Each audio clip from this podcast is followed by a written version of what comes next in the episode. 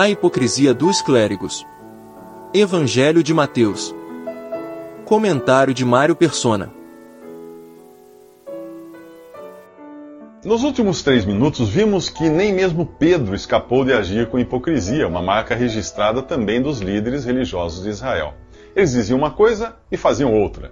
Jesus agora vai descrever isso em detalhes e você vai achar até que ele está falando do que vemos hoje na cristandade. Jesus acusa os religiosos judeus de amarrarem fardos pesados sobre os outros quando eles próprios não levantavam um dedo para movê-los. Ele ainda os acusa de fazerem tudo para serem vistos pelos homens, muito diferente do exemplo dado por João Batista, que disse a respeito de Jesus: Importa que ele cresça e eu diminua. Os religiosos procuravam também se, eh, se vestir de um modo que fossem, de modo que fossem reconhecidos como diferentes. Neste capítulo, Jesus não está criticando as roupas que os sacerdotes eram obrigados a usar, que estavam no Antigo Testamento, mas ele está falando de algo que foi dito a todo o povo.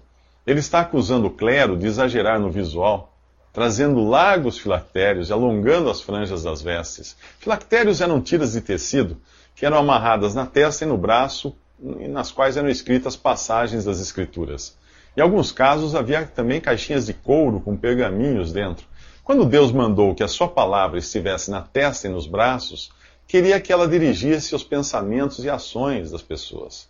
As instruções sobre o modo de vestir dadas no Antigo Testamento jamais deviam servir de pretexto para a pessoa se exibir, como se quisesse dizer: Ei, pessoal, vejam como sou obediente. Hoje não existe uma roupa específica para o cristão, mas existe o bom senso. Eu posso sair de saia xadrez na Escócia ou de vestido longo no Egito e nem ser notado. Mas se fizer isso no Brasil, vou causar um escândalo. Se eu for à praia daqui, de terno e gravata, também vou escandalizar. Portanto, entendam uma coisa. Ser cristão não é vestir-se dessa ou daquela maneira. Se você sair por aí todo orgulhoso, achando que o seu modo de vestir faz de você alguém superior, mais santo, mais espiritual, e se você olha para as pessoas que não se vestem como você, como se fossem pessoas de segunda classe, de segunda categoria, saiba que você não está sozinho.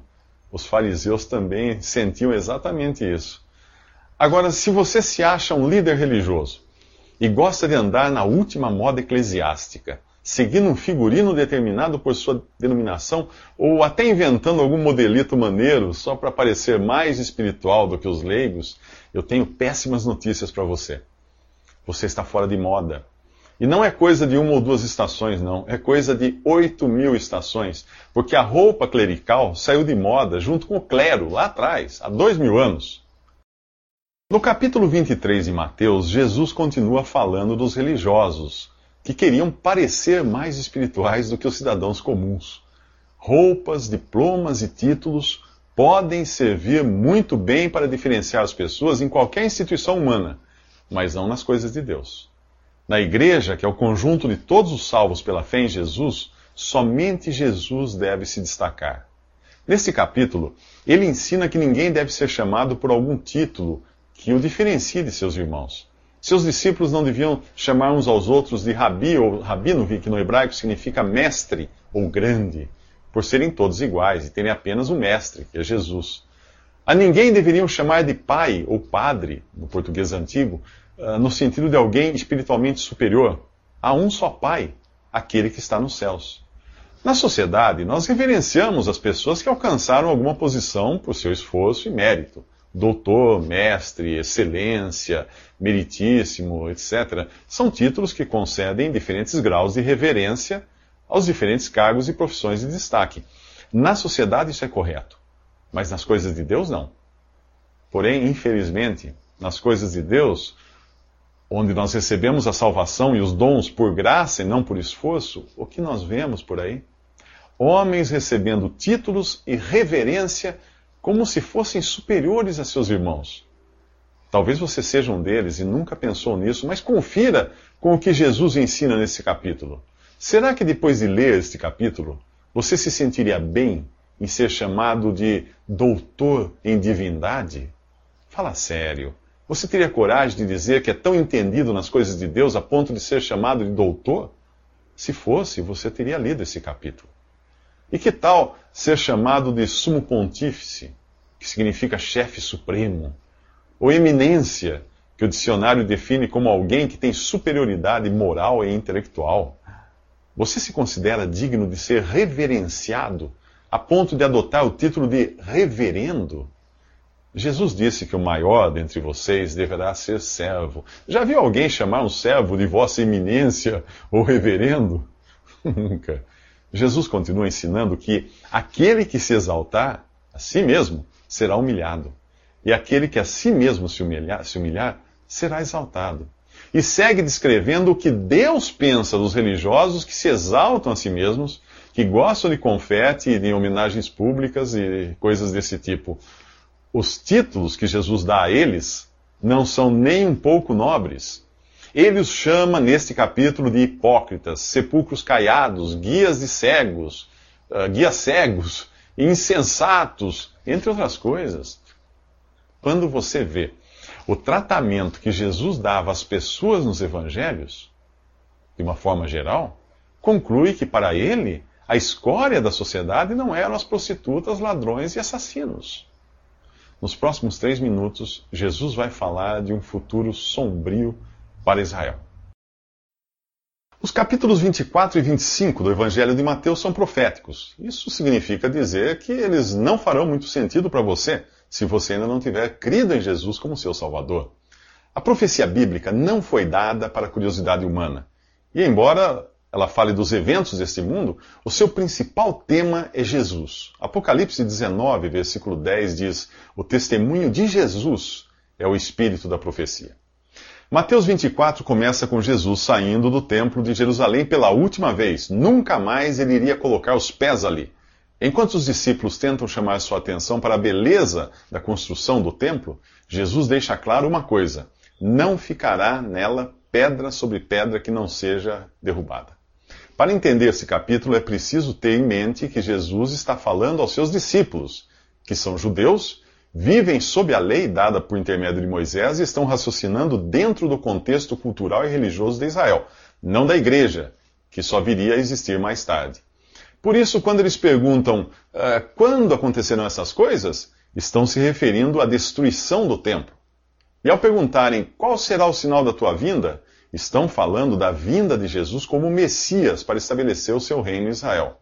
E a pergunta sobre o fim dos tempos não está se referindo ao fim do mundo, mas ao fim de uma era, daquele estado de coisas que precediam o estabelecimento do reino. Historicamente, a igreja é uma espécie de parêntese profético que foi aberto com a rejeição momentânea de Israel. E por isso a profecia bíblica deve ser vista como uma linha contínua do tempo, que sofre uma interrupção que já dura dois mil anos.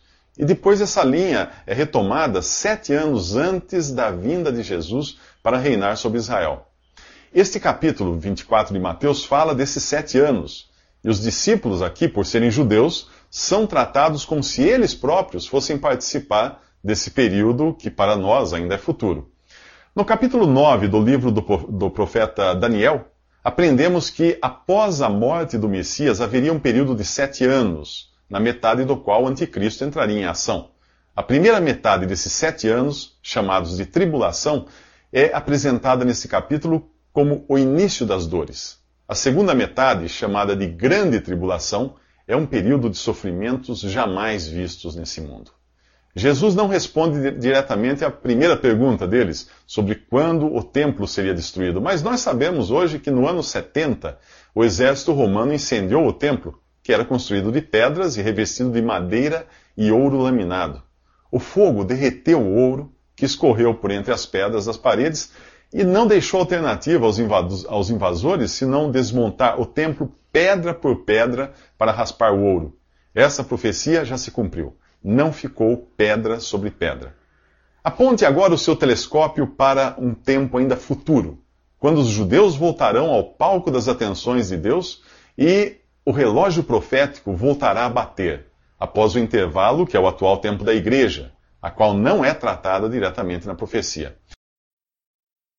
Nos últimos três minutos falei de um parêntese que já dura mais de dois mil anos, o período da igreja, que é o conjunto de todos os que creem em Jesus. A igreja não aparece no capítulo 24 de Mateus, que trata de Israel e do mundo de um modo geral, e particularmente do remanescente de judeus que ainda irão crer em Jesus.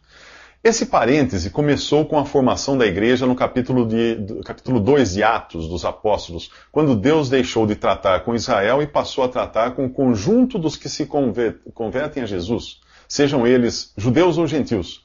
Esta é a igreja, ou corpo de Cristo. Esse parêntese termina com, uma, com, um evento conhecido como arrebatamento, e é descrito isso em 1 Tessalonicenses capítulo 4. Ali Paulo diz que nós, os que estivermos vivos, os que ficarmos vivos até a vinda do Senhor, não precederemos os que dormem, isto é, aqueles que morreram na fé. Paulo se inclui entre os que ficariam até essa vinda, eh, até essa vinda do Senhor, esse arrebatamento, pois esse evento não tem data para, correr, para acontecer. Uh, tanto podia ter ocorrido nos dias do apóstolo, como pode ocorrer daqui a 100 anos. Porém, há indícios de que ele não vai levar 100 anos. Ainda que as profecias bíblicas tratem de Israel e não da igreja, pelo que escreveu o profeta Daniel e por outras passagens, nós sabemos que a vinda de Jesus para estabelecer o seu reino deveria ocorrer sete anos após sua morte. Como o período da igreja é um parêntese, uma inserção que teve início após a morte de Jesus, estes sete anos que faltam uh, estão numa espécie de animação suspensa. O gatilho para o relógio profético voltar a funcionar é o arrebatamento da igreja.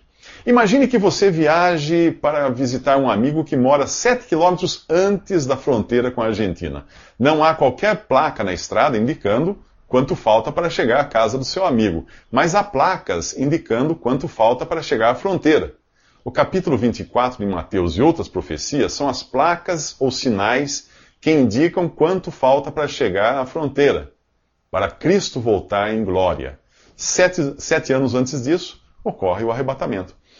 A carta do, aos Tessalonicenses revela que no arrebatamento o Senhor Jesus descerá do céu, mas sem colocar os pés na terra, como acontecerá uh, sete anos depois, quando ele vier para reinar. No arrebatamento, ele vem só até as nuvens, e os que morreram na fé ressuscitarão primeiro.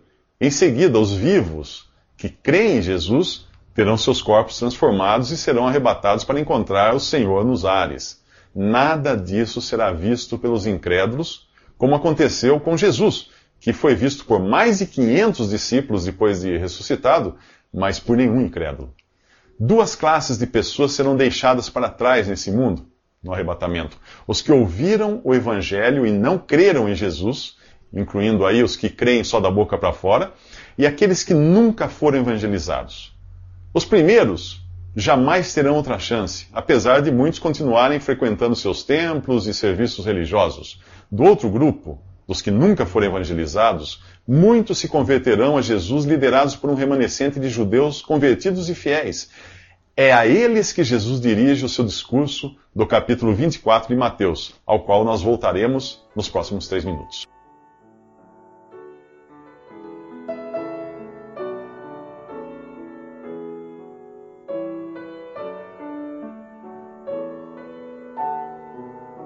Visite respondi.com.br. Visite também 3minutos.net.